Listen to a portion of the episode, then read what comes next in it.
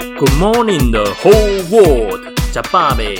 10 minutes a week. Taiwanese brings you confidence. This is Max Juan speaking from Taiwan.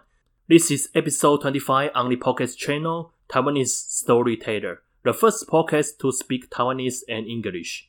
If you like my show, you can subscribe and follow my podcast channel. Today, I would like to share a story of a Taiwanese woman. The book is called the Making of an Ordinary Woman. The author is Jiang Er, a Taiwanese female writer. She wrote this book based on her own story. She was born in 1975 and grew up with Taiwan's economic development. Taiwanese women in this era has an ideal lady image in their minds. You have to be clever, but you also have to listen to your parents and teacher. Concentrate on your study and do housework to do a stable job and have a wonderful marriage. Be a traditional and modern woman at the same time. To be obedient and independent simultaneously. In one word, it's really difficult to fulfill these conditions. So the author thought that she was just an ordinary woman. Although she was not able to become a lady that people expect, she made her own life. The book was also adapted into a TV series. Now it has two seasons. The main actress is Xie Yingxuan, who won the Best Leading Actress in Golden Horse Awards in 2018. The main character in the TV series is called Chen Jialin. She has no house, no car, no husband, no child, and she also lost her job when she was 39 years old. Chen Jialin was born in the countryside of Tainan. Her family ran a traditional Chinese medicine pharmacy. She lived with her grandparents, mom and dad, and a younger brother. Three generations lived in the same house. Since she was a child, she would talk about gossip with grandma and aunts in the room, such as what kind of man was the ideal husband in the future. She also followed her mother to the dancing course and go shopping with her grandma in the traditional markets. Her grandpa sometimes asks her to buy breads for family members, and everyone eats different tastes. What a lovely story! The experience of living in a big family is something that I don't have. It makes me jealous. I pick one story from this book to share with you. The story is about learning to play the piano.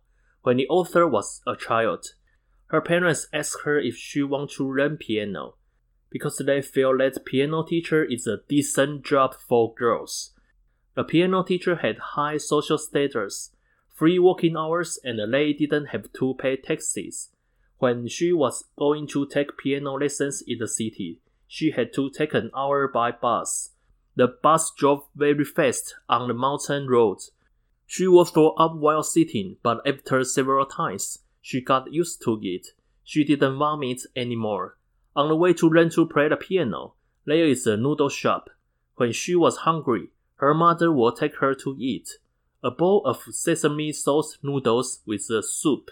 Sprinkle some pepper and sesame oil, especially when you smell the fragrance in the cold weather. It's really comfortable.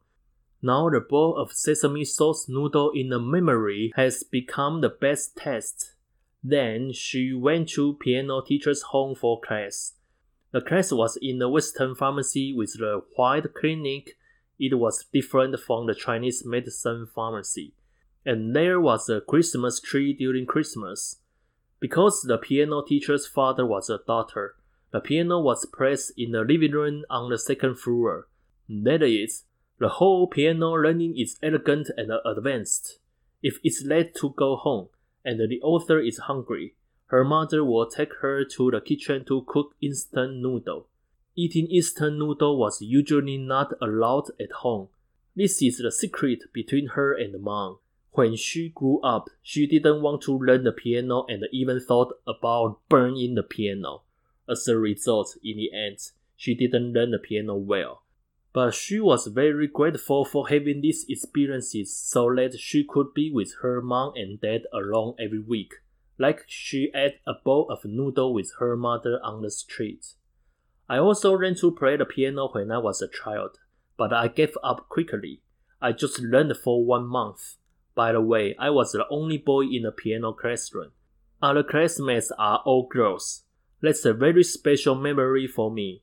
In my opinion, learning to play the piano is the symbol to become the middle class, especially in the rapid economic development time in Taiwan. Nowadays, more and more Taiwanese start to think about what kind of person they want to be. Maybe we don't have to be perfect. Be an ordinary person is also an option. Most important of all, live a life of your own and be the best version of yourself.